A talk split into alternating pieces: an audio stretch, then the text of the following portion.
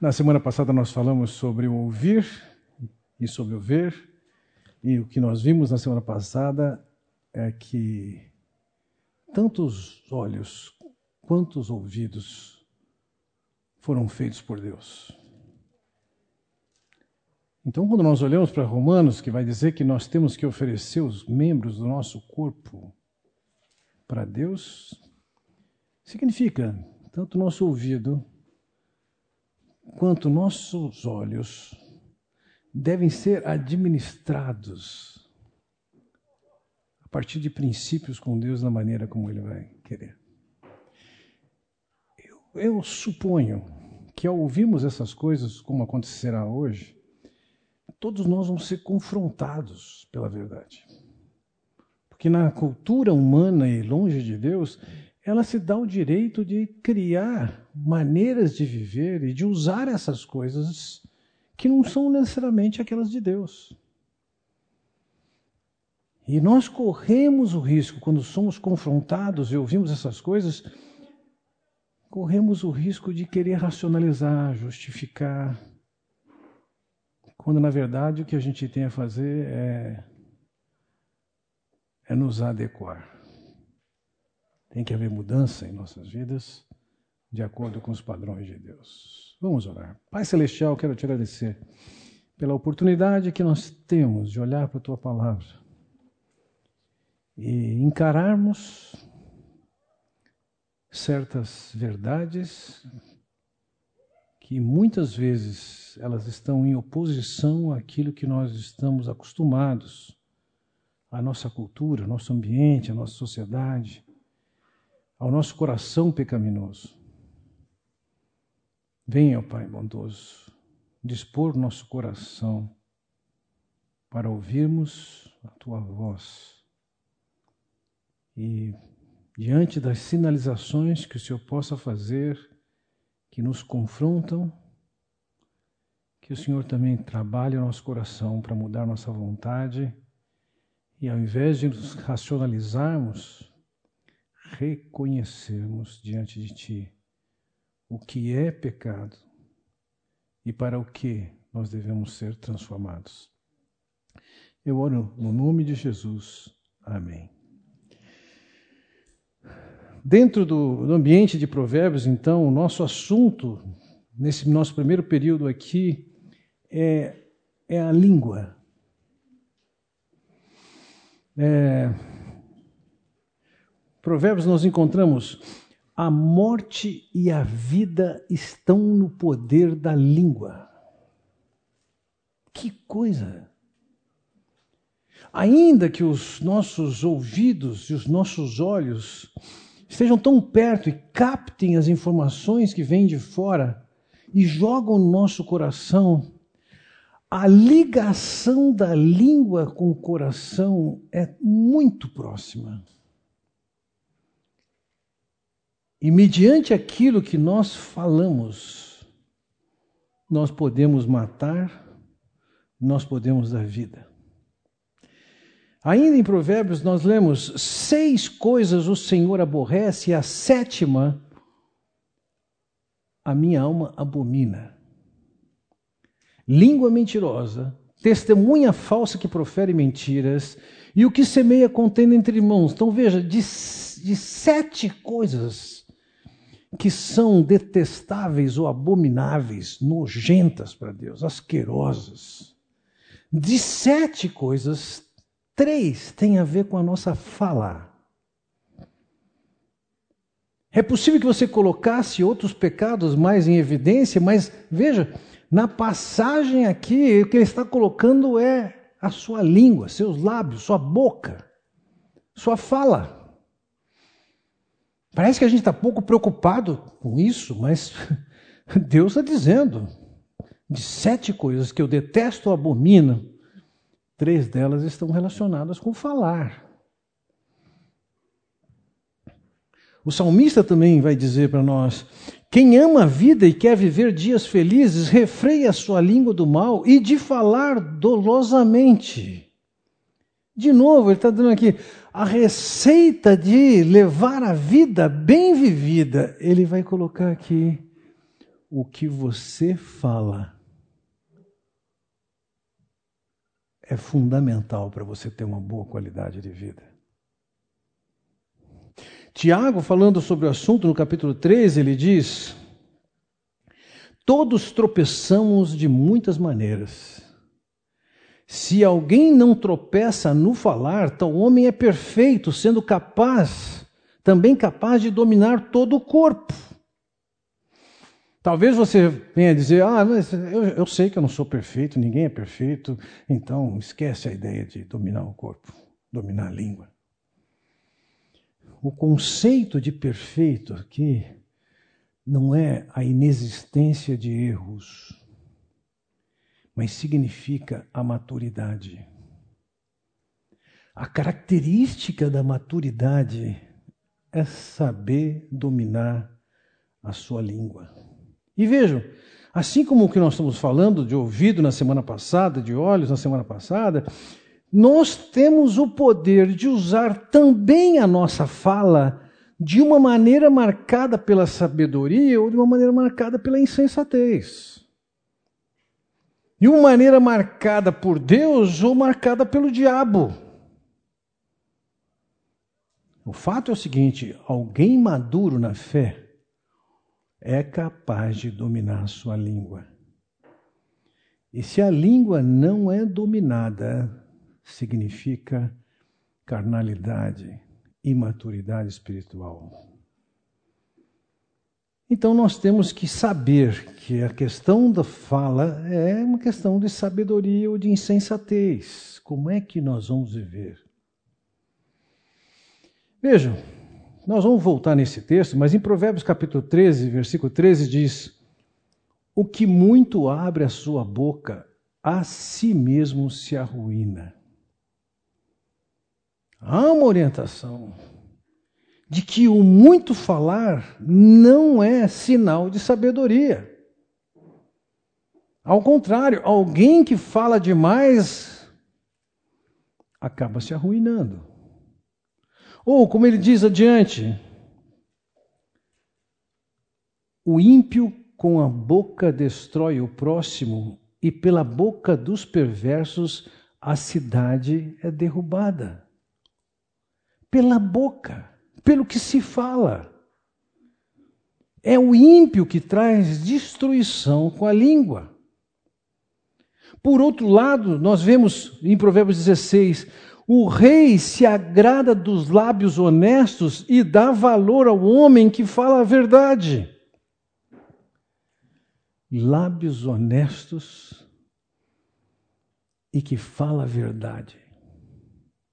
Acaba ganhando, no caso aqui, aprovação, reconhecimento, apreciação de quem tem poder, quem está em evidência, quem tem o domínio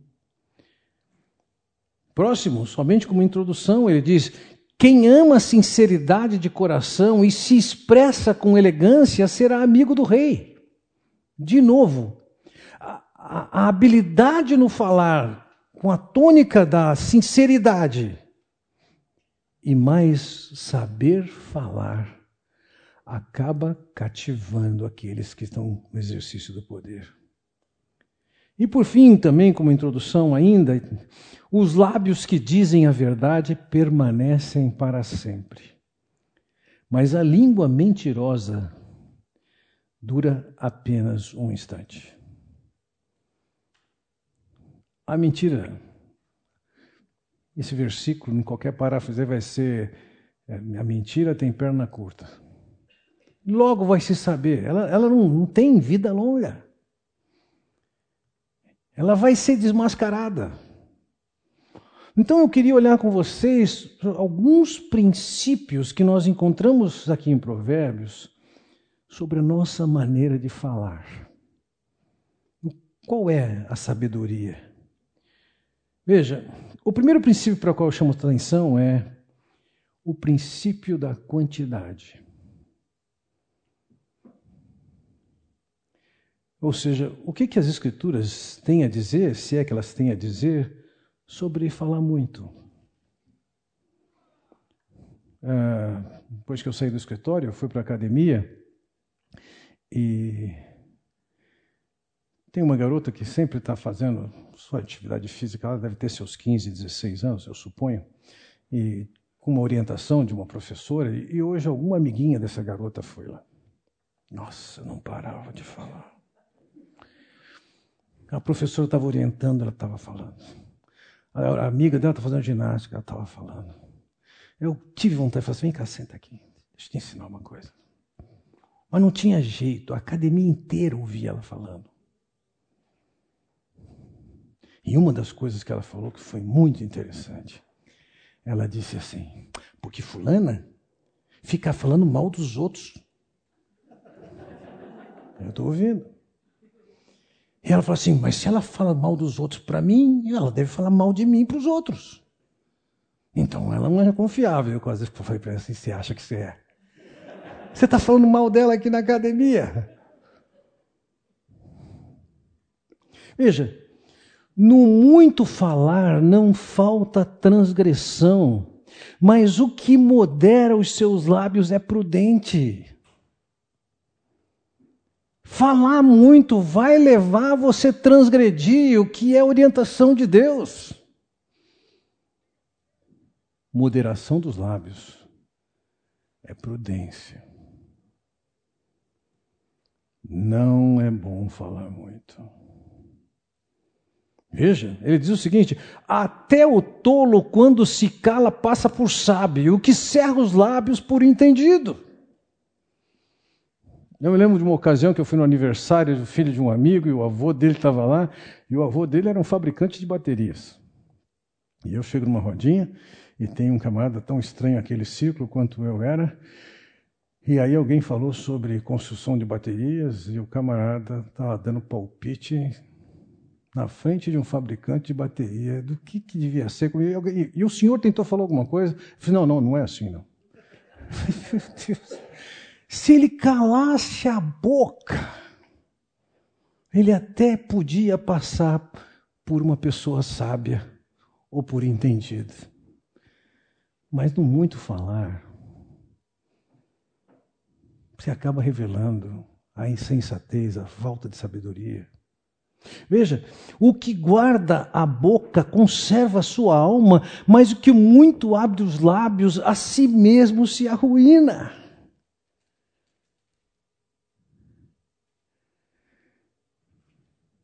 A orientação das Escrituras é que efetivamente, se você ficar calado, falar menos, você tem muito a ganhar, além do que os outros perto de você vão ganhar também. Já teve naquela situação em que você vira para você e fala assim: podia ter ficado calado.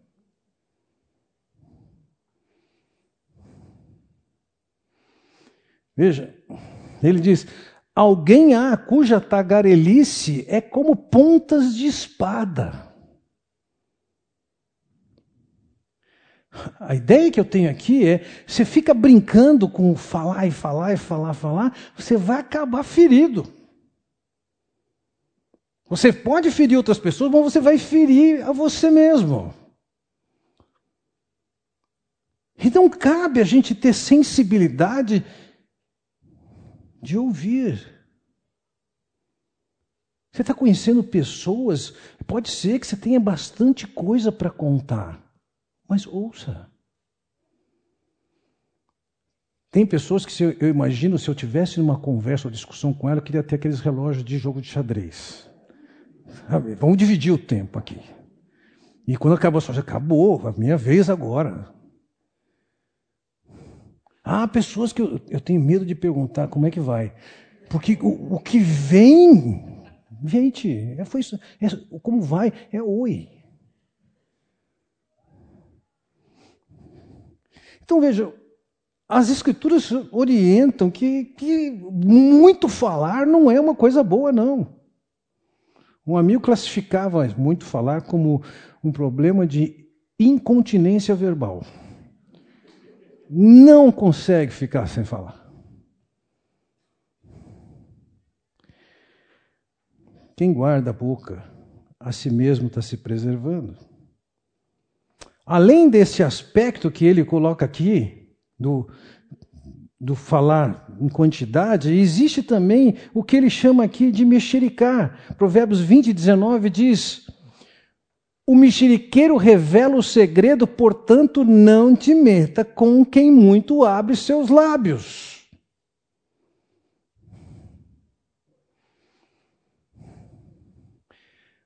Aqui ele não está nem dando orientação para quem é mexeriqueiro, mas é para a possibilidade de se relacionar com alguém que é mexeriqueiro. Voltamos a Provérbios 10, 19, que diz: O que refreia os seus lábios é prudente. A ideia de ficar falando dos outros, da vida dos outros, isso é um mexerico. Ele diz assim: evita essa pessoa. Como nós vimos na semana passada, o ímpio e o mentiroso são, antes de tudo, aqueles que param para ouvir o que os outros falam. Então há uma instrução clara sobre a quantidade de falar.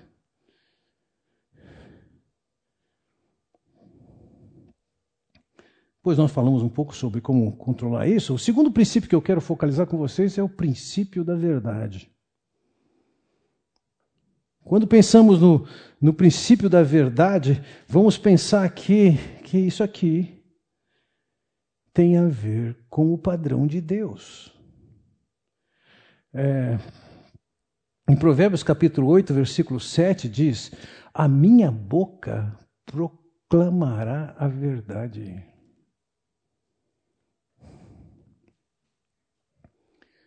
O que eu estou falando é a verdade. E nós podemos pensar aqui em verdade, num sentido mais amplo, quando nós pensamos em o que nós estamos levando para os outros, é o recado de Deus, a mensagem de Deus. Mas pode ser também uma simples conversa na sua narrativa, quando você descreve um fato. Você está sendo autêntico, verdadeiro honesto em retratar especificamente o que aconteceu.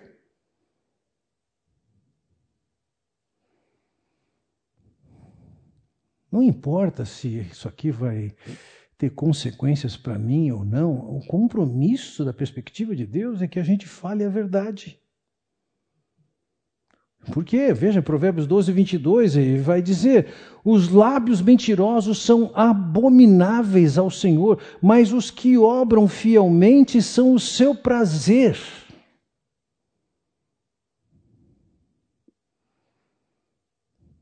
A mentira é abominável para Deus.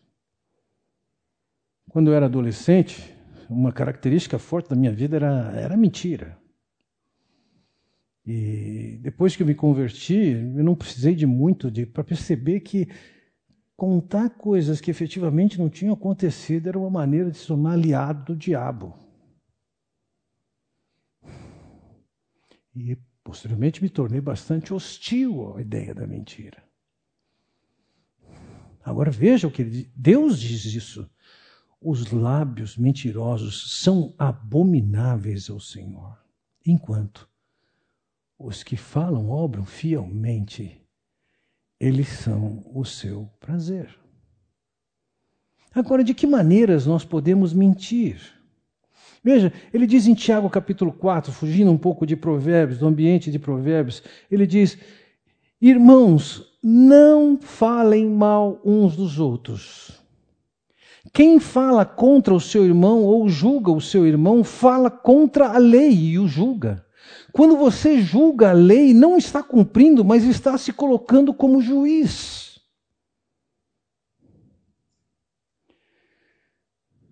Quando você fala mal de alguém, primeiro, já tem uma boa chance do que você falar não ser verdade. Não, você ouviu. Você sabe se é verdade. Então, na medida em que você fala de uma maneira, ou alguma coisa que você ouviu, e você não foi conferir, isso foi mentira. Isso é calúnia, é mentira. E se for verdade e você falar, isso é difamação. Que também é reprovada nas Escrituras. Veja, no capítulo 26 de Provérbios, ele diz: O quem odeia disfarça as suas intenções com os lábios, mas no coração abriga a falsidade. E ele continua: Embora a sua conversa seja mansa, não acredite nele, pois o seu coração está cheio de maldade. Então, é possível que você tenha uma intenção no coração marcada pela maldade, mas na hora de falar é dissimulado. Não significa aqui simplesmente domínio próprio, mas é uma maneira de se articular para conseguir o que quer. E oportunamente vai falar mal.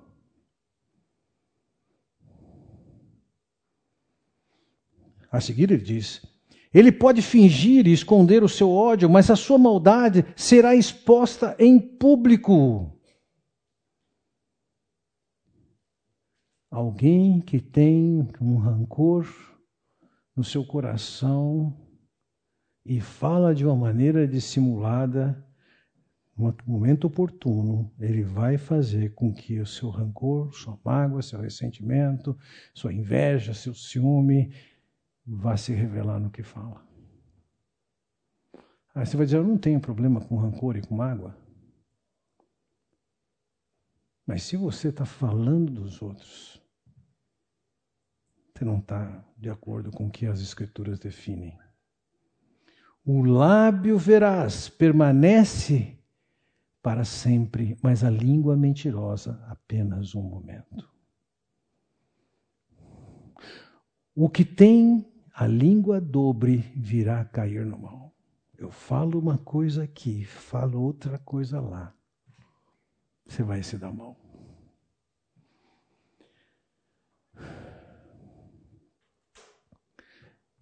Mas Provérbios 10, 24, 10, 14 diz: A boca do nécio é uma ruína iminente.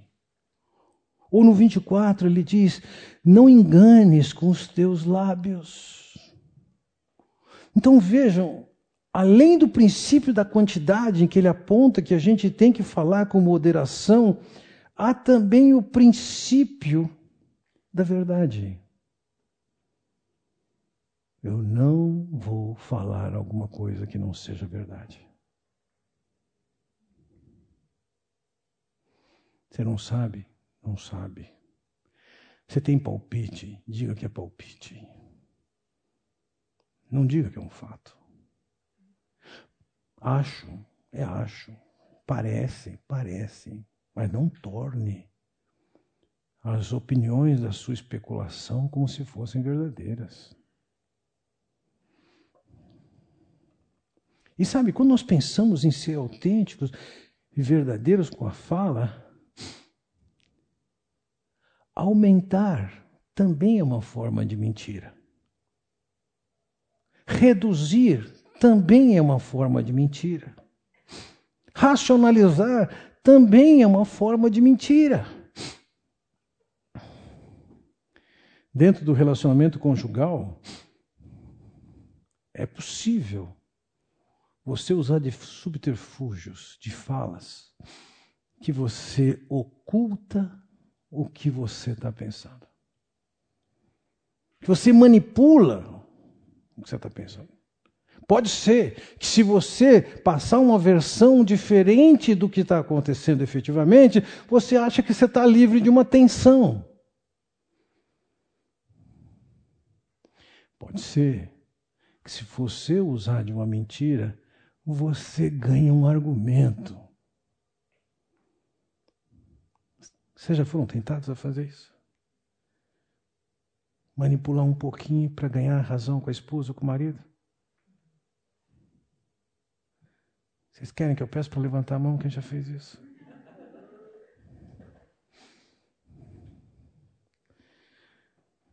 O compromisso com a verdade é um compromisso com Deus. O terceiro princípio que eu chamo sua atenção aqui é o princípio da paz. Porque, como vimos, na língua tem o poder para a vida e tem o poder para a morte. E, e Provérbios descreve o poder da língua destruidora. O ímpio com a boca destrói o próximo. A cidade é derribada pela boca dos perversos. Nós temos poder de derrubar alguma coisa com, com o que nós falamos.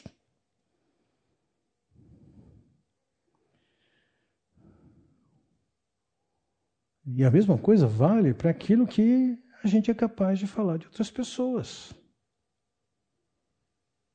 Que imagem que nós estamos passando? Que contribuição nós estamos dando? Eu vi uma história nesses dias. É... Vamos lá. Dois domingos atrás, três domingos atrás, estávamos num grupo de amigos e um dos presentes começou a descrever, fazer uma crítica objetiva a uma pessoa que não estava presente. E na hora eu disse para ele: para de falar isso. Para, não traz esse assunto para cá. Isso aqui não é daqui. Se você tem um problema com a pessoa, senta com ela e resolve.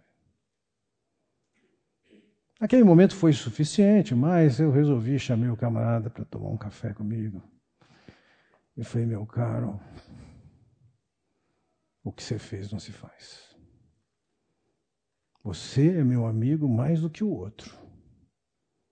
Mas o que você fez não se faz. Você não tem o direito de falar o que você falou do outro, exaltando ou destacando alguma coisa de errado que ele fez. Eu não estou nem discutindo se ele estava certo ou errado. Esse não é um assunto para você tratar com outras pessoas além dele. Pare de falar. Você estava contaminando a interpretação de alguns fatos recentes à luz de uma experiência que você teve no passado com ele. Pare de falar.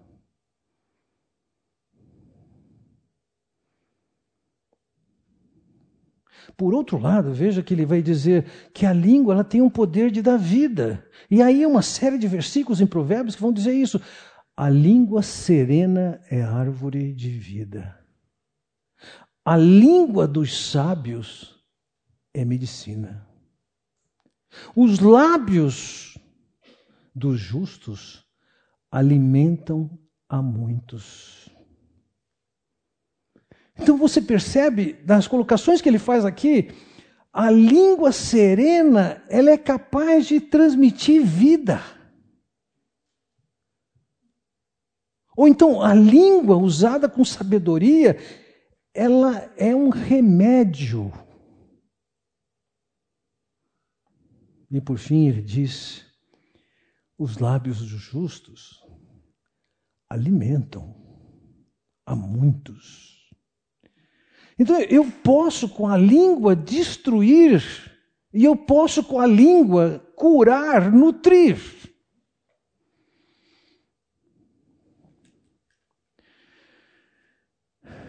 Vejam, ele vai dizer adiante no capítulo 5, ele diz: A longanimidade persegue, persuade o príncipe e a língua branda esmaga ossos. Sempre que eu viajo de avião e estou do lado de alguém que, lógico, quer usar aquele braço da poltrona, né, aquilo ali saber tomar posse do, do braço da poltrona é uma habilidade de guerra. Então, quantas vezes eu sentei ali, eu tinha que ficar assim. Não tinha lugar para colocar o braço. Mas eu sei. Ele vai acender a luz, vai pegar o livro. E quando ele fizer isso, ele nunca mais volta para aquela posição dele. É uma habilidade. Agora, muitas vezes ele não vai lá pegar o livro, ele não vai lá acender o livro, ele só afasta um pouquinho. E quando ele afasta um pouquinho, eu coloco ali. Você não vai brigar com o camarada, ele tem direito tanto quanto você. Veja, esse versículo é um pouco disso. A longanimidade persuade o príncipe e a língua branda esmaga o osso. Tem coisa que a gente acha que é gritando, falando alto, falando muito. Para. Tem calma. Tem paciência. Tem ânimo longo. Com o tempo você persuade. Chega a ser tão contundente que ele diz: você esmaga os ossos. Não precisa gritar. Um argumento que algumas vezes eu usei com meus filhos foi: não aumenta a voz, isso não é meu. Não aumenta a voz. Melhore seus argumentos. Não aumenta a voz. Melhore seus argumentos. Não é no grito, não é no muito falar, que você vai persuadir e que você vai ser contundente. É com longanimidade e é com brandura. Então nós vimos ali que que a língua ela, ela, tem o poder de alimentar e, e ele diz então também no 31, a boca do justo produz sabedoria. Ou a doçura no falar aumenta o saber. O projeto de Deus para o uso da língua é que, de alguma maneira, você traga sabedoria que aumente o saber. É para isso que serve a sua língua. Fugindo um pouco de Provérbios e olhando para é, Efésios capítulo 4, ele diz: Não saia da vossa boca nenhuma palavra torpe, sim unicamente a que for boa para edificação, e assim transmita graça aos que ouvem. Veja, não saia da vossa boca nenhuma palavra torpe, podre, malfedida essa palavra foi empregada para descrever cheiro de peixe podre. Quando eu era garoto, morava em Santos, numa avenida próxima, tinha uma feira. Acabava a feira, o caminhão passava, todo mundo tirava as coisas, aquele caminhão lavava aquilo ali, praticamente não ficava nenhuma evidência da feira, exceto o cheiro de onde tinha barraca de peixe. E o que ele está dizendo é o seguinte: não faça da sua boca alguma coisa que seja cheire a um peixe podre. O que, que é um peixe podre? Ou melhor dizendo, qual é o antônimo do peixe podre? Qual é o oposto de peixe podre? Ele vai dizer o quê? Edifica e transmita graça. Se eu falar, eu vou edificar alguma coisa? Vamos lá, se você puder contar uma fofoca de alguém, você está edificando alguém? Ao falar o que você falar, você está sendo gracioso ou destruidor? Se você não pode transmitir graça, Cala a boca. Vamos pensar que você é sábio. Se abrir a boca, vai edificar alguma coisa? As pessoas precisam efetive, efetivamente aquilo que você precisa falar.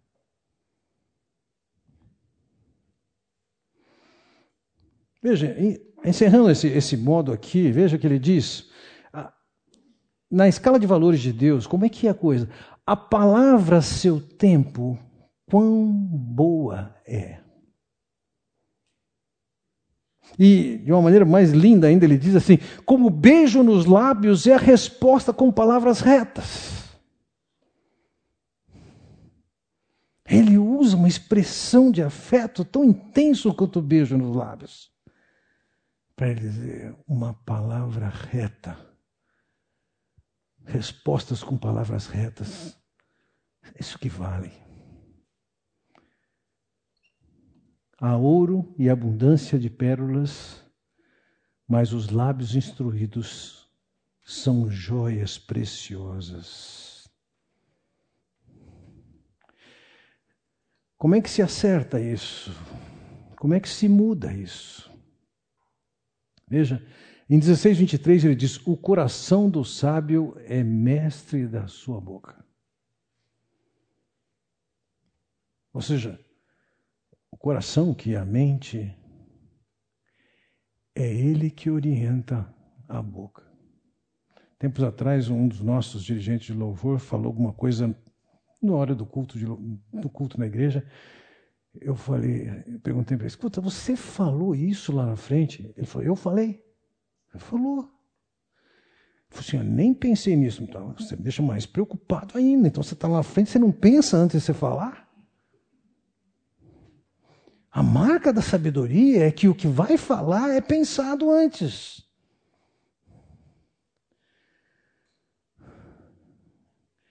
É a mente que domina a boca, não é a boca que traz a mente. Então, em muitas circunstâncias, vale aqui o versículo que diz: Põe em guarda, Senhor, a minha boca, vigia a porta dos meus lábios. Esse é um bom versículo para decorar. E é um bom versículo para recitar. Você está numa rodinha e alguém começa a falar mal de uma outra pessoa. E aí o que, que você fala? Põe guarda, Senhor, na minha boca. Põe guarda. Vigia a porta dos meus lábios. Então, ao invés de você entrar naquele jogo de retaliação, de ficar falando mal de alguém, você vai transformar isso numa oração. Senhor, me ajuda a controlar minha boca. Talvez você tenha que sair daquela rodinha, sabe? Como, como um alcoólatra, que ainda que ele não esteja bebendo, ele não pode passar num bar, que se ele passar na frente do bar, ele entra para tomar pinga, e você pensa com você mesmo, se eu estiver numa rodinha e começar a falar de alguém, hum, sai da rodinha. Provavelmente as pessoas que falam mal de outros vão falar mal de você agora porque você não participa daquilo. E você vai desagradar pessoas com isso. Mas tem uma pessoa que vai ficar contente com isso. Quem é? O próprio Deus.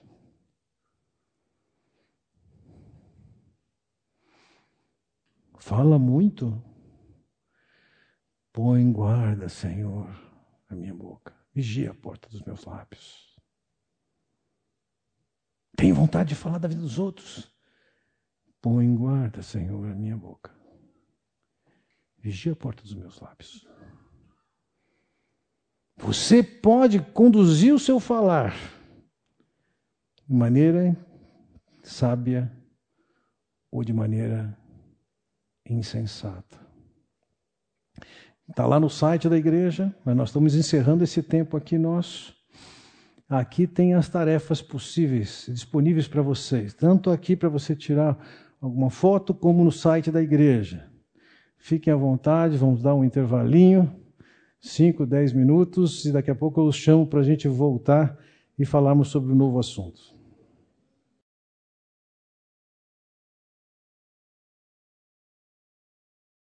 algumas abordagens que eu tive no intervalo aqui, vale a pena comentar isso. É, primeira delas, uh, o texto que está registrado nos Provérbios 5,15 é, na verdade, 25,15. Segundo lugar, me perguntaram qual a distinção entre difamação e calúnia. Bom, em primeiro lugar, a língua, a palavra hebraica para essas duas palavras é a mesma. Ainda que nós façamos distinção, aqui calúnia envolve um elemento de mentira, de inverdade. É, enquanto a difamação independe de ser mentira ou verdade, o que você fala compromete a reputação de uma outra pessoa. No nosso caso, nós somos convidados a não nos metermos como palavras soltas falando dos outros, seja verdade ou mentira. Agora, existem circunstâncias em que se faz necessário dizer algumas verdades. Três semanas atrás, alguém me, tele, me mandou uma mensagem e falou: me deram o seu nome para você me dar referência sobre tal pessoa. Eu falei, ok? Primeira coisa, eu quero que você vá para essa pessoa e diga porque você está perguntando para mim o que, que eu penso sobre ela. Ele falou assim: foi ela que me deu o seu telefone para você dar a sua perspectiva. Falei: tá bom, vamos fazer o seguinte. Me liga na semana que vem, porque hoje eu estou meio bravo. Se eu falar agora, eu vou extrapolar no que eu devo falar. E na semana seguinte eu perguntei para o camarada, em tal evento, qual foi a versão dessa pessoa sobre o que aconteceu? E ele já tinha conversado com a pessoa sobre o evento em questão. E a pessoa mentiu para ele. Eu falei, bom, então se avise para ele que eu vou falar para você o que, que aconteceu e quem você é, quem ele é. E eu descrevi para ele. Em tal circunstância agiu assim, em tal circunstância assim, em tal circunstância assim, em tal circunstância assim. Agora é você e ele que se entendam. Pode avisar para ele que eu estou avisando essas coisas. Então há circunstâncias em que se nós nos deixarmos de falar, agora não é de maneira irresponsável, não estou fazendo fofoca. É uma questão de segurança de saber o que com quem está falando. Então há situações em que referências vão ser buscadas. E você deve pensar como, quando e o que falar. Mas não é, onde, não é uma fofoca. É uma proteção para o corpo, no caso.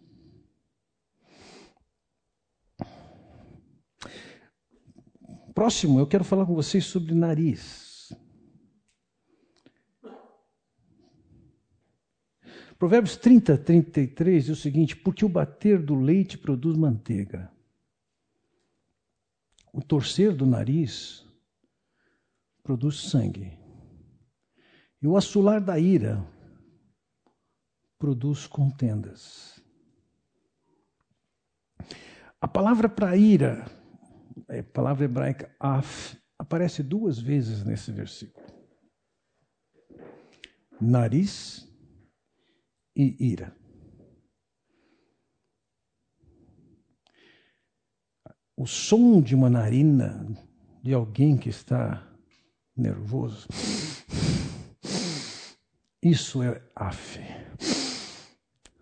Em hebraico, isso é af.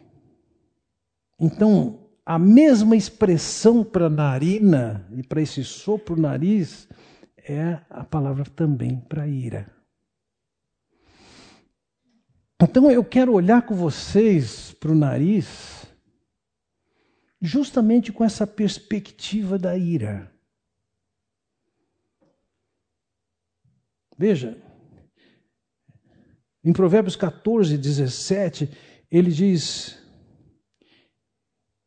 quem é irritadiço faz tolices, e o homem cheio de astúcias é odiado. Quem é irritadiço, quem fica irado facilmente,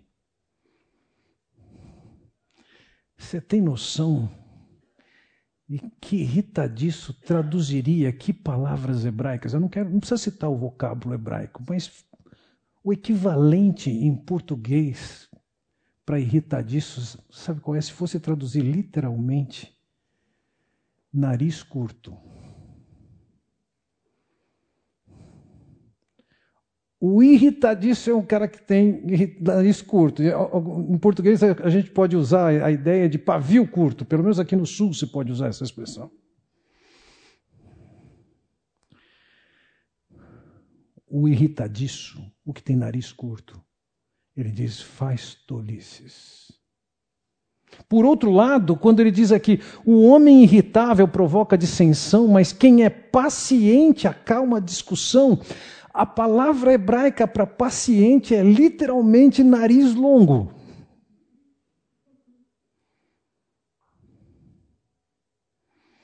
Então, nariz em hebraico tem um sentido da maneira como nós reagimos com irritação ou com paciência. Um nariz curto é porque a pessoa muito rapidamente reage de uma maneira inadequada, mostrando a sua irritação, sua indignação, sua ira. E veja, não é que existe problema em manifestar a ira.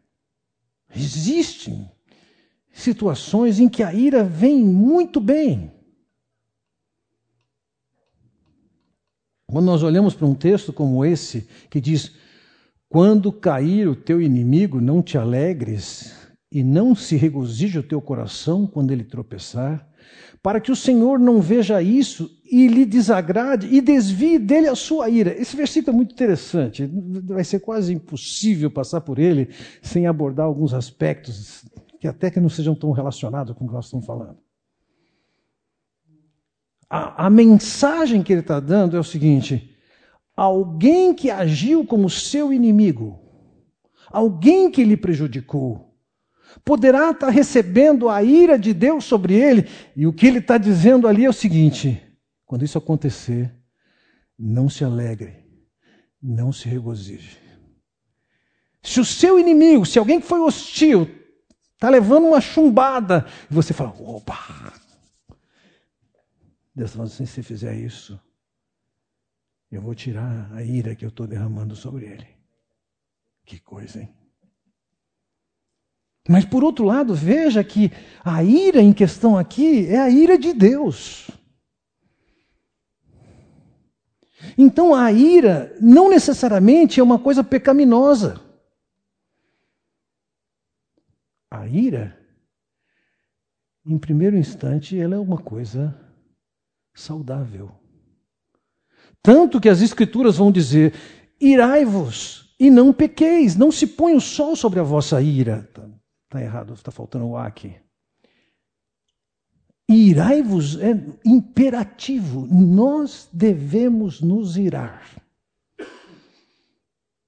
Mas nós devemos nos irar sem pecar. Então Deus se ira, Deus até manda que nós nos iremos. E nós vamos encontrar nas Escrituras profetas como Jonas, Abacuque, que ficaram irados. É fato, me parece que nenhum dos dois se caracterizou por uma ira santa. Antes, reprovável. Então, vamos tentar definir em primeiro lugar o que, que é a ira.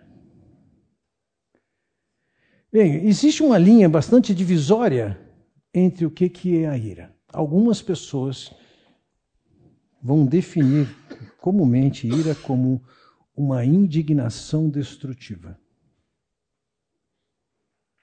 E eu quero definir a ira como uma indignação que não necessariamente é destrutiva. Olhando aqui, identificando o médico, eu fico até mais constrangido de falar sobre isso, mas vejam, nós temos nosso sistema imunológico. E dentre as capacidades do sistema imunológico, ele é capaz de identificar ameaças ao corpo. E além de identificar ameaças ao corpo, ele pode mobilizar o corpo para dirigir suas defesas para preservar o corpo. Dá para passar essa, essa versão? Bom. A ação de ataque e de destruição do sistema imunológico é uma benção. Quando você tem uma doença que compromete a sua capacidade de identificar o que é uma ameaça e atacar o que é uma ameaça, você está completamente vulnerável. Então eu gosto de olhar para a ira com essa forma do sistema imunológico agir. A ira, ela deve se manifestar diante de alguma coisa que ameaça a saúde de uma pessoa, a saúde espiritual, o corpo, a igreja. Ainda agora, conversando com a Brenda, que veio aqui à frente, estava perguntando, Fernando, é até relativamente fácil a gente não falar mal dos outros. Mas é difícil parar de ouvir quando as pessoas querem falar.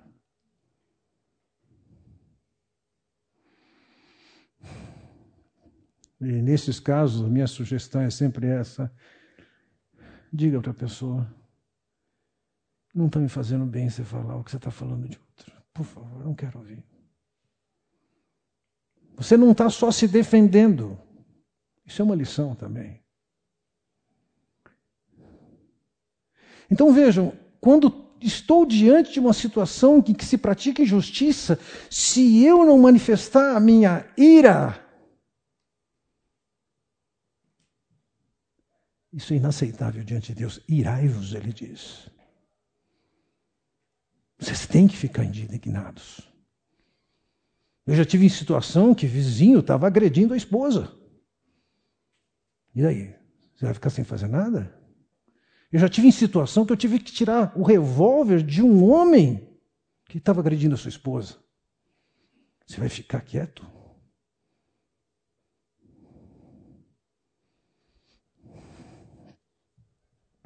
Então a, a ira ela não é uma indignação destrutiva, ela é uma indignação saudável. A questão é o que que você está fazendo com ela. Se você está deixando de usá-la quando deve usar,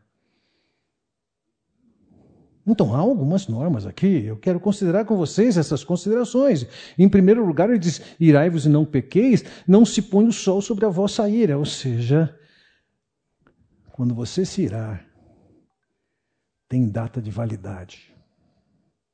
Quando o sol for se for, se pôr, isto é, quando mudar o dia, tem que parar com essa ira.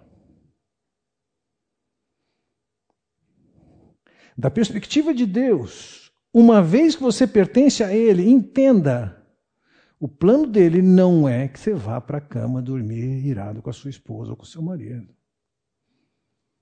Você tem que tratar isso antes. Eu não estou dizendo que você tem que tratar com ela ou com ele. Você tem que tratar você sozinho com Deus. Você tem que resolver isso com ele.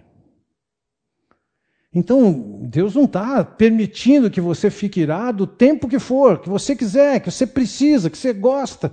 Não. Quando eu fico chateado, indignado com alguma coisa, eu posso resolver a minha indignação naquele momento, embora eu fique meio baqueado por algum tempinho. Mas não é a mesma coisa que a indignação e que a ira. Veja, Efésios vai nos dizer: livrem-se de toda amargura, indignação, ira, gritaria e calúnia, bem como de toda maldade. Sejam bondosos e compassivos uns para com os outros, perdoando-se mutuamente, assim como Deus perdoou vocês em Cristo. Dentro do plano de Deus, a gritaria está fora, a indignação num estado prevalente, cultura da pessoa está errado. O mesmo texto que vai dizer irai-vos e não pequeis, vai dizer tira a ira. Então a sua indignação ela é saudável, desde que esteja dentro dos padrões de Deus, dos parâmetros que Deus estabelece. Então convém aqui nós considerarmos quais são as causas da ira. Em primeiro lugar, nós vamos encontrar aqui algumas causas registradas que são causas externas. Elas existem. Provérbios 15 diz o seguinte: a palavra dura suscita a ira.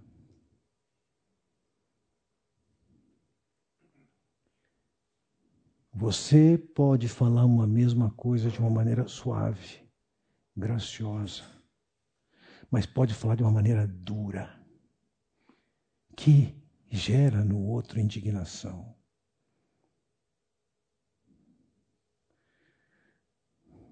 Se você está gerando indignação somente, será que você transmitiu graça e edificou?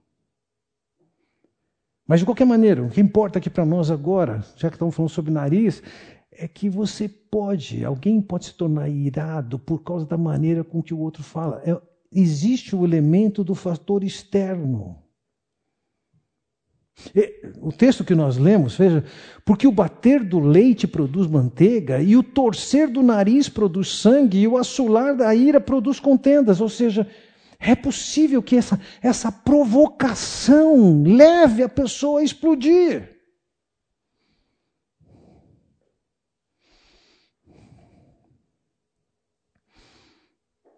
Tem fatores externos que levam à ira. Ou no capítulo 6, versículo 34, ele diz: Pois o ciúme desperta a fúria do marido, que não tem misericórdia quando se vingar. A infidelidade provoca fúria, provoca ira. Também existe um, um, elemento externo que é a, a, a, vivência. Não te associes com o iracundo, nariz curto, nem andes com um homem colérico, para que não aprendas as suas veredas e assim enlaces a tua alma. Ou seja, na medida em que você se associa com pessoas que agem assim, você acaba assimilando o mesmo jeito delas agirem. Então existe o fator, o elemento externo que acaba levando à ira. E aí a gente pode pensar em coisas do ambiente, é uma torneira pingando, é um vizinho treinando bateria, é um cachorro que não para de latir. Tem um monte de fatores externos que podem nos provocar a ira. Entretanto, nosso maior problema é que nós tendemos, desde a queda, a achar um responsável fora de nós. Lembra quando Adão foi questionado por Deus? O que, que ele falou? A mulher que tu me destes. Ou seja, foi Adão quem inventou a frase. Dois pontos. A culpa é minha, eu coloco em quem eu quero. Então é muito fácil nós acharmos um responsável fora quando existe um responsável dentro de nós. Então, quando ele diz: o homem irritável provoca dissensão, mas quem é paciente acalma a discussão. Ah, há um coração que é irritável, um nariz que é curto, e alguém que tem um nariz longo. Eu tenho essa característica A ou B. Eu vou ser intolerante e criar problemas. Eu posso ser a pessoa que ajuda a resolver o problema. Provérbios 22, 24, ele diz: Não se associe com quem vive de mau humor, nem ande em companhia de quem facilmente se ira. Por quê? Se você se expõe a isso, você acaba assimilando essa cultura.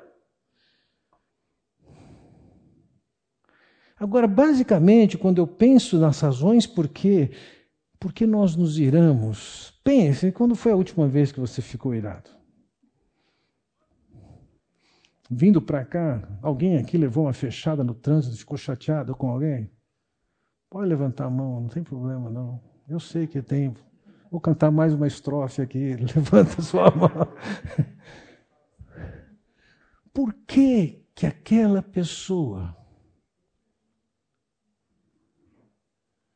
me deixou tão irritado? Porque é meu direito andar nessa faixa. É meu direito. Mas ele podia provocar um acidente e bater meu carro. É meu carro.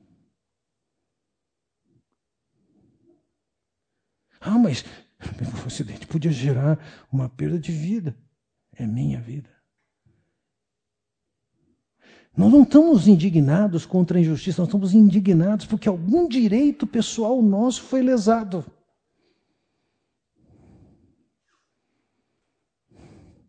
Então a nossa ira, ela pode não ser a ira santa. Eu não estou batalhando pela justiça. Eu só estou defendendo a mim mesmo.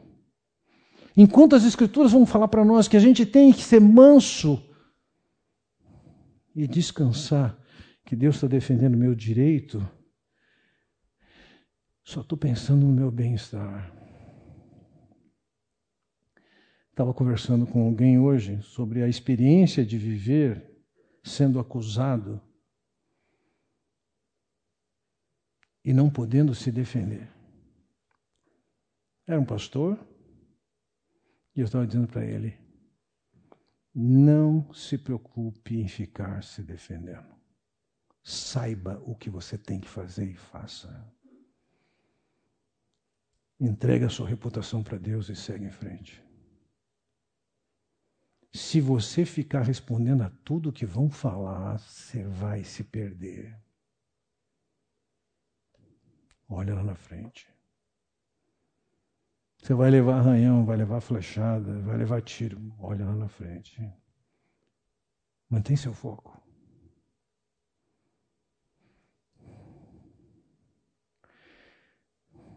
Veja, quando nós nos iramos, isso, isso traz suas consequências. Veja, o homem de grande ira tem de sofrer o dano, porque se tu livrares, virás ainda fazê-lo de novo. Ele vai sofrer dano, vai ter implicações, vão ter consequências.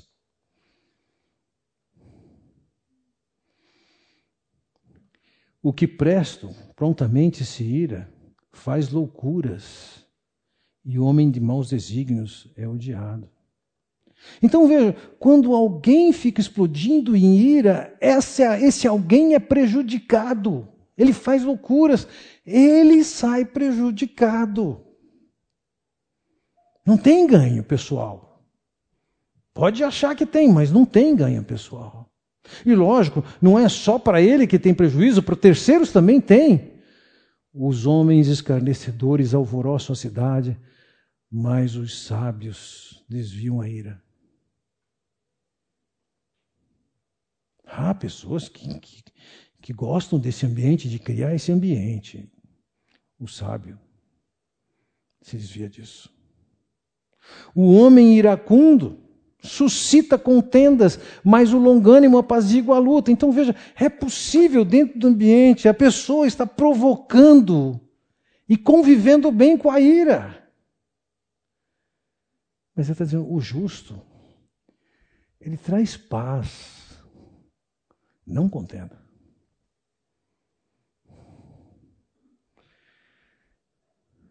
Provérbios 27 diz: Cruel é o furor e impetuosa a ira. Mas quem pode resistir à inveja? Veja, o furor, a ira, são impetuosos e são cruéis. Então, uma condição de, de que está pronto para irar-se, a gente prejudica a nós mesmos e prejudica o sofrimento dos outros. E não tem chance de, numa ação marcada por ira, se conseguir alguma coisa caracterizada por verdade e justiça. É Tiago quem diz: porque a ira do homem não produz a justiça de Deus. A ira do homem não produz a justiça de Deus. Quando você está irado, você perde o equilíbrio na interpretação, no julgamento, na sentença que você tem que dar.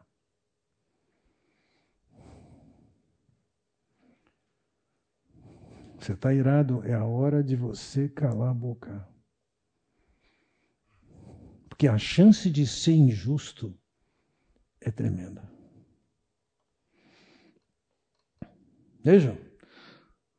O iracundo levanta contendas e o furioso multiplica as transgressões.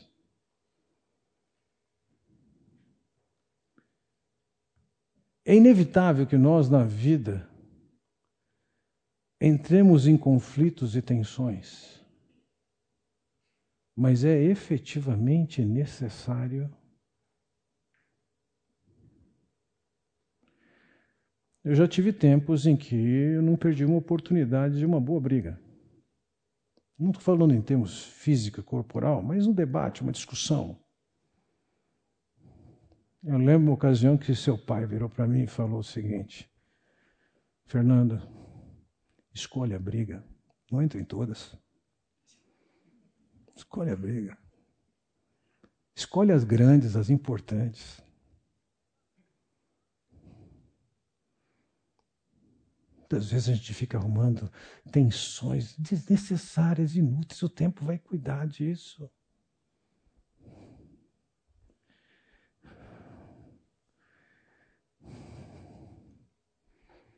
Existe uma alternativa da sabedoria para essa questão de ira. E eu estou querendo dizer com isso, existe uma maneira melhor de se relacionar com isso. Veja, dentro dos nossos paradigmas e da nossa sociedade, o que, que é ideal? O que, que um garoto quer ser? Quando você era garoto, qual era o seu sonho? Era ser um atleta reconhecido? Um ator ou um cantor de fama? Qual é o seu ideal? O que, que efetivamente vale? Veja o que a palavra de Deus diz: melhor é o longânimo do que o herói da guerra, e o que domina o seu espírito do que o que toma uma cidade a, a sociedade pode valorizar esse guerreiro, esse herói. Talvez a gente coloque aqui o, o atleta nessa categoria. Mas ele está dizendo assim: quem tem nariz longo é melhor. Quem domina o seu espírito é melhor.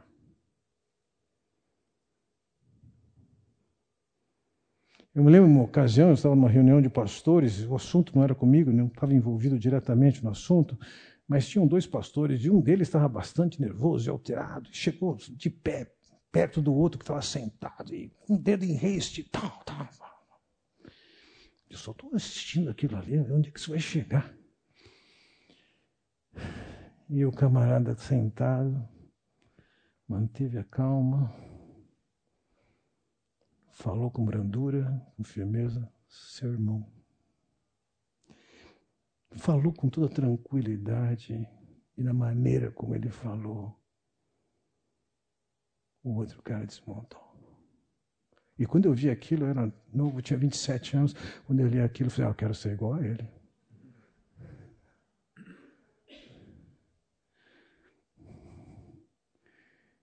Não é na base da conquista, do poder, da ira, do tranco.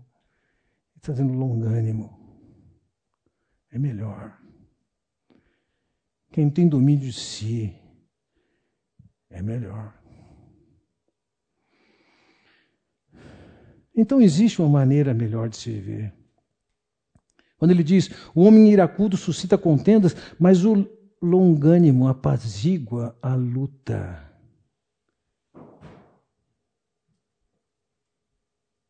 ter uma postura que apazigue é melhor.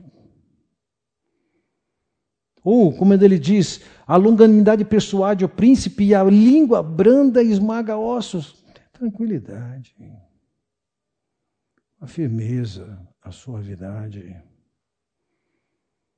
Não precisa gritar. Não aumenta a voz. Melhora os argumentos. Melhora a forma de falar. Bem, a pergunta é: como é que a gente evita essa ira? Veja, em Efésios capítulo 5, versículo 29, Paulo diz assim: Porque ninguém jamais odiou a própria carne, antes a alimenta e dela cuida, como também Cristo o faz com a igreja. Nessa maneira como Paulo reconhece aqui, é, de uma forma geral, nós não temos um problema de autoestima. Veja, tem seu aspecto a gente conversar sobre autoestima, mas de uma forma geral a gente se protege, a gente se ama. Alguém pode achar que não vale nada e tem um, um sentimento de inferioridade, mas isso é movido por orgulho, porque está se comparando com os outros. Tá certo? A conclusão do outro é que eu sou superior. Mas no fundo, tanto quem se acha superior quanto se acha inferior tem um problema básico, está se comparando com os outros, movido pelo orgulho.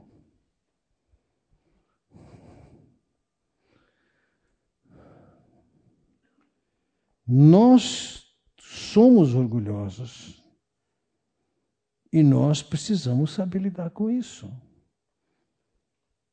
seus direitos, eles podem ser entregues para Deus. Suas perdas podem ser entregues para Deus.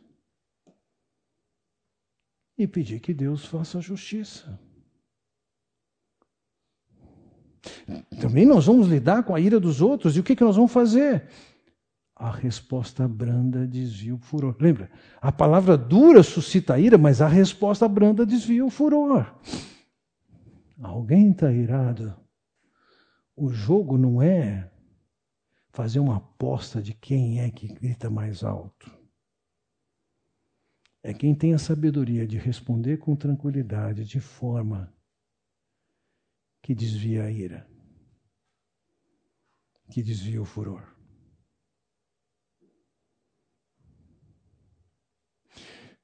Ele diz, 21, o presente que se dá em segredo abate a ira, e a dádiva em sigilo uma forte indignação. Eu entendo aqui é que nós podemos, de uma maneira bonita, reagir com a pessoa que foi indignada, ou que esteve indignada, que está irada, e através de uma ação amorosa, mudar o coração, a ação da pessoa.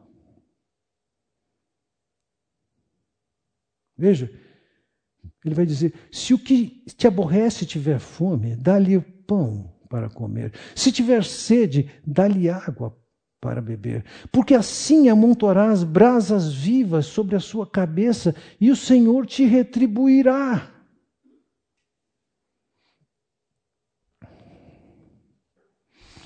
A ideia que ele está dando é que quando alguém age com você de maneira irada, você pode fazer-lhe o bem e dessa maneira levá-la ao arrependimento. No Oriente Médio Antigo, mas especificamente no Sul, no Egito, quando uma pessoa cometia um pecado público, isso tornava-se evidente, era comum eles colocarem uma, uma bacia na cabeça com brasas. Aquilo não tinha nenhuma ação no seu próprio corpo, aquilo era uma mensagem que era a seguinte: se eu pudesse, eu queimava da minha memória o que eu fiz. Aquilo era uma expressão de arrependimento público. Nós estamos acostumados políticos serem cínicos. Naqueles dias o cara desfilava com uma bacia com brasas na cabeça, dizendo: se eu pudesse, eu queimava da minha memória. Mas como é que se leva uma pessoa a essa condição do arrependimento? Ele está dizendo: está com fome? Dá comida. Está com sede? Dá bebida. É através da prática do bem que você leva a pessoa ao arrependimento da sua ira e da sua indignação.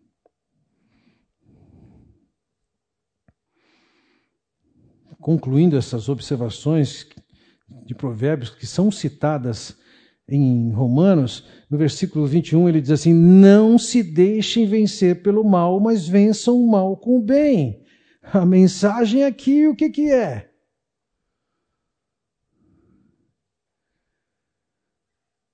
Quem vai construir a sua reação ao que os outros fazem não pode ser os outros errados.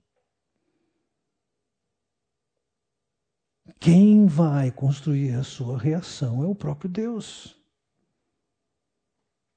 E ao invés de você retribuir o mal, você vai fazer um bem.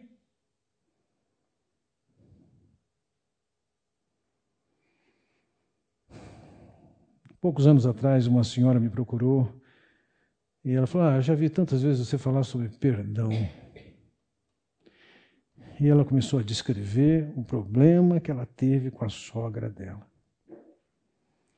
E o problema é que o filho dela apoiou a sogra dela.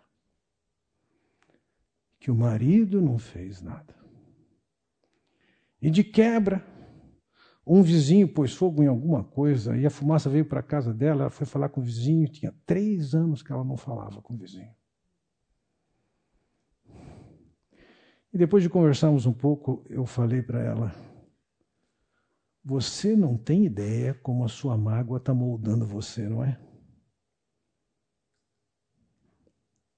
Você não tem ideia, mas eu estou vendo as marcas da sua ira, da sua indignação, do seu ressentimento com seu marido, com seu filho, com a sua sogra. Conversamos sobre ela ter uma atitude diferente com essas pessoas. Ela decidiu fazer alguma coisa. As três semanas depois, ela voltou e falou assim: Deixa eu contar o que está acontecendo. Depois de anos, eu virei para meu marido e falei o seguinte: amanhã eu vou na ceia. Ele falou, não, você não pode. Ele falou, por que não? Por causa do problema que você tem com a minha mãe. Eu falei, com a sua mãe eu já resolvi. Falou, já resolveu? Já resolvi. Eu vou à ceia. E eles vieram à ceia. E o problema com o filho, de alguma maneira, se diluiu nessa história.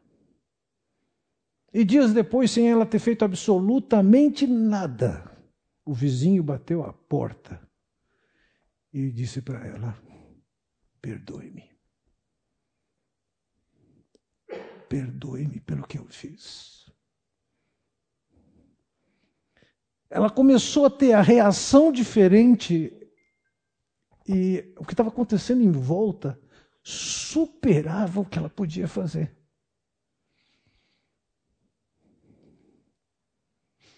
Então a gente tem uma proposta de um jogo aqui. Dentro de casa você pode estabelecer um ambiente de hostilidade, de disputa, de fazer o outro calar a boca. Isso não funciona.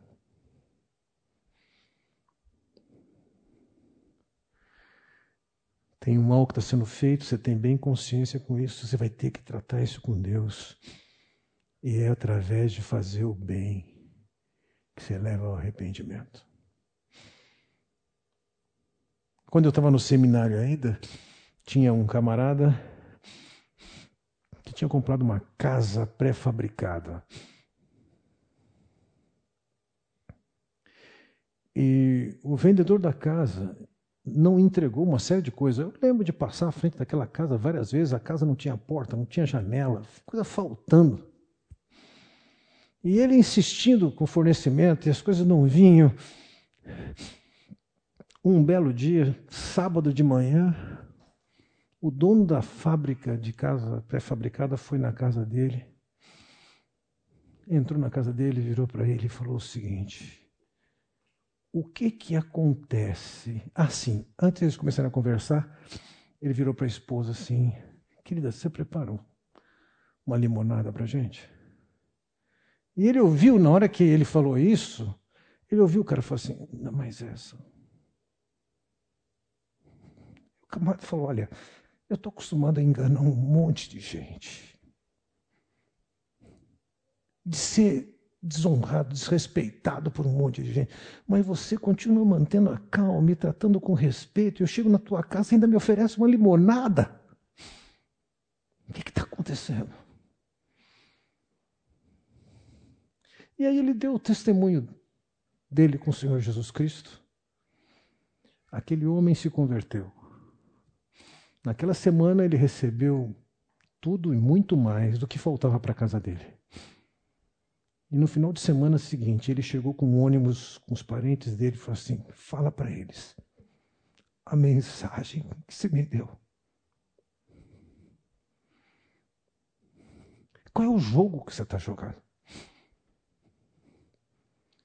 O modelo da sociedade está falando em ira, indignação, coloca o outro no devido lugar. E Deus está dizendo: faz o meu jogo sem retribuição. Eu cuido dos seus direitos. Não se deixa vencer pelo mal. Não entra nesse jogo. A proposta é outra. É isso que o Senhor Jesus vai ensinar também quando ele diz: Ouvistes o que foi dito, olho por olho, dente por dente. Eu, porém, vos digo: não resistais ao perverso, mas a qualquer que te ferir na face direita, volta-lhe também a outra.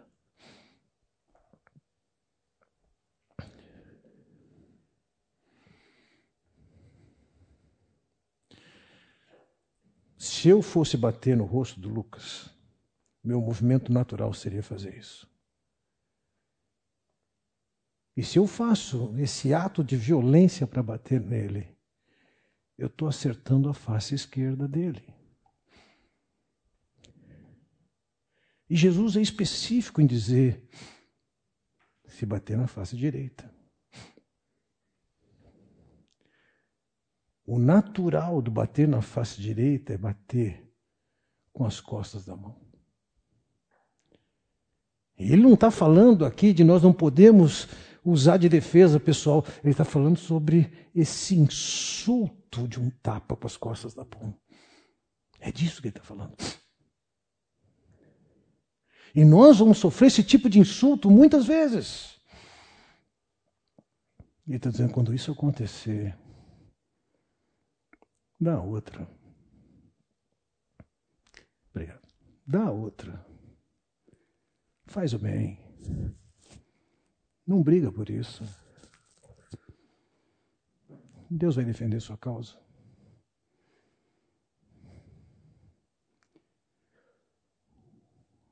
Poderia ficar contando para vocês inúmeras histórias de como isso funciona. Eu sei que as aplicações requerem certos cuidados e isso não é uma defesa e apologia de ficar sofrendo atos de violência. Não é a mesma coisa.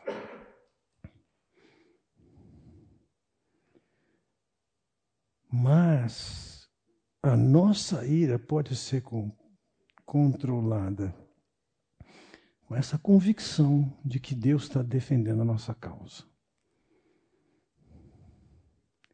E nós somos agentes que podem controlar a ira dos outros.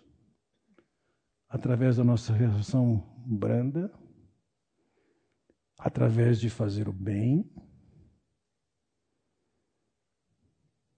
através de não se deixar entrar nesse jogo de fazer mal mais mal, mas de levar através de ações objetivas alguém ao arrependimento. Esse é o jogo da sabedoria. Um nariz longo. Tenha paciência.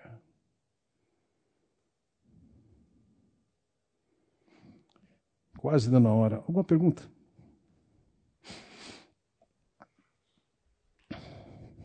Não? Então vamos orar. Pai Celestial, quero te agradecer por a oportunidade que nós temos de olhar para a tua palavra e contemplarmos um pouco mais desses princípios. Ó Pai bondoso, quanto domínio é necessário para a língua, quanto domínio é necessário para a ira. Dá-nos um coração desejoso de viver dentro dos princípios da tua sabedoria regendo o nosso falar pelaquilo que vem da tua palavra. Faz-nos ver que as explosões de ira não são o caminho apontado para a solução dos conflitos que vivemos. Faz-nos ver que tem um jogo de saber reagir e lidar com a ira e com o furor de outros. Dá-nos sabedoria. É o que eu oro no nome do Senhor Jesus Cristo. Amém.